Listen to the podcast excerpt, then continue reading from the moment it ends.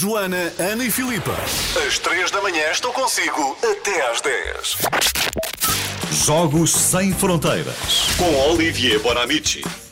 Bom dia, Olivier. Bom dia. Ura, bom dia. Espera aí, cá está, cá está, que estou aqui a mexer em botões. Eu peço ajuda a Rui Glória, que é o grande homem do som. Eu da eu manhã. maquelele das três da manhã. Bom dia, Olivia. Olha, Bom vamos dia. falar destes eh, super portugueses. Já agora, muitos parabéns a eles que nos trouxeram medalhas. E na verdade é que temos sucesso em Portugal no judo e queremos muito então conhecer quem são estes responsáveis por estes sucessos. Olivier, conta-nos quem são. Bom, para já, eh, é evidente que é o talento dos atletas, é o, é trabalho incrível também da Federação Portuguesa de, de Judo. Mas hoje vou-vos falar de dois japoneses. Primeiro, claro, eh, sem o inventor do judo, isto não teria sido possível, como é evidente. Jigoro Kano, em 1882, inventa eh, oficialmente o judo. Gigoro Cano. Jigoro Kano. Então, Para, podia ter-se dedicado aos canos, de A facto, a canalizador e dedicou-se ao judo. Ele considera que, eh, que há um bloqueio intelectual na vida a partir do momento em que fisicamente uma pessoa se sente bloqueada. E é verdade, fisicamente, Jigoro Kano é uma espécie de Ana Galvão, 1,52m, 48 kg. E ele vai praticar vários desportos, o atletismo, o remo, não, não dá. E vai então eh, eh, conhecer o Jiu-Jitsu, que é uma outra arte marcial. E lá vai ser a revelação da vida dele. Só que ele repara numa coisa, e por causa da verdade.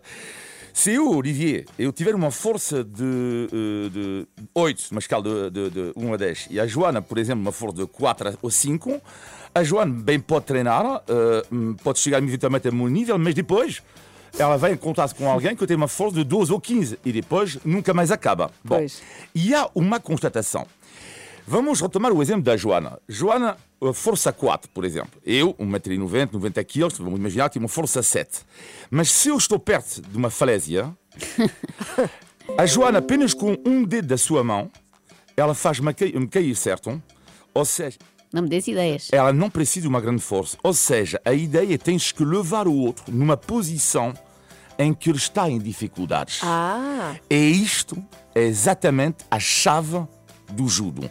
E além disso, claro, é o respeito do adversário, uma filosofia de vida, porque onde reparar que é um desporto onde tu estás sempre no chão, tu tens que aprender a cair no judo, e é uma metáfora magnífica da vida, tu cais para depois te levantar. Te reerguer. Portanto, Jigoro Kano, homenagem a este homem que inventou o judo e contra o ventos e marés, porque os intelectuais, na altura japoneses, alguns achavam que raio de é pessoas que estão a rolar num tapete de pijama. Mas ele, mas ele, ele conseguiu. E depois, finalmente, o homem, ele sim, tem tudo a ver diretamente com Portugal. Homenagem a Kiyoshi Kobayashi, é o pai do judo em Portugal, é um japonês, ele está grande mestre do judo. Ele vai chegar em Portugal em 1958 e vai dar um novo pulso à modalidade. Mas que história é ele? Extraordinário, dava para um filme. Médico e kamikaze. Se ouviram bem, ele era piloto de avião kamikaze, eh, fez três tentativas de suicídio eh, durante a Segunda Guerra Mundial, não resultou, eh, e ainda bem para, para ele e para Portugal.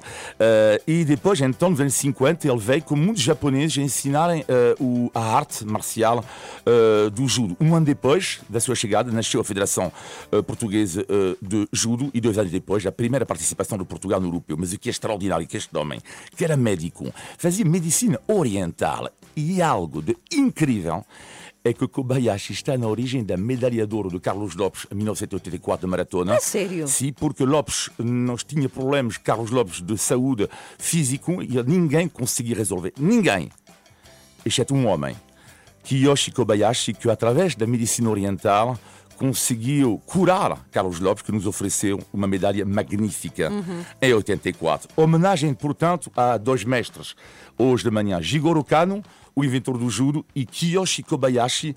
E encontrei um dia com a filha dele, perguntei-lhe, há dois ou três anos atrás, a filha Kobayashi, perguntei o que é que o seu pai adorava, tirando a medicina, o, ju- o judo. Eh, e ele respondeu três coisas. Ele gosta de sardinhas, gostava de sardinhas, de cozida portuguesa e de desenhos animados. Então é igual a ti, é igual a ti, Então sim. eu pensei, eu pensei, uau, homenagem desanimado japonês Miyazaki, claro, claro a viagem do Shihiro eh, Ah. e esta música fantástica, homenagem a Mestre Kobayashi. Ele está no céu, mas construiu o castelo do judeu português. A música é do filme mágico de Miyazaki, O Castelo no Céu.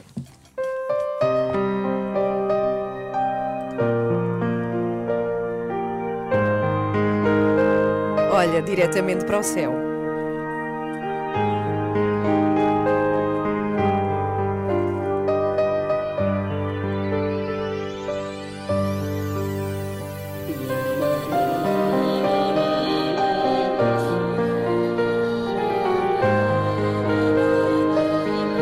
Que maravilha! E já agora damos os parabéns a estes judocas portugueses, a Rochelle Nunes, que é brasileira, mas que luta por Portugal, o João Crisóstomo e a Bárbara Timo, que é espetacular, porque a Bárbara foi operada aos dois cotovelos. E trouxe-nos medalha. ainda mais fortes. Não é? Sim, sim. Se bem que no judo acho que não se pode dar com os cotovelos propriamente. No, mas sabes que, é mais Muay Thai. Ela ganha esta medalha de bronze porque a adversária lhe bate no braço, precisamente, supostamente por isso, mas bateu com tanta força que foi desclassificada. Ah, e a nossa a Bárbara trouxe a medalha. E a grande Telma Monteiro, 15 medalhas em 15 europeus, mais uma dor para a Telma. Viva a Telma! Viva! Parabéns a todos eles. Até quarta-feira, Olivier. Tchau, Adeus. A sua música preferida. As histórias que contam, a informação que precisa. Está tudo aqui na Renascença. Na Renascença. A par com o mundo, impar na música.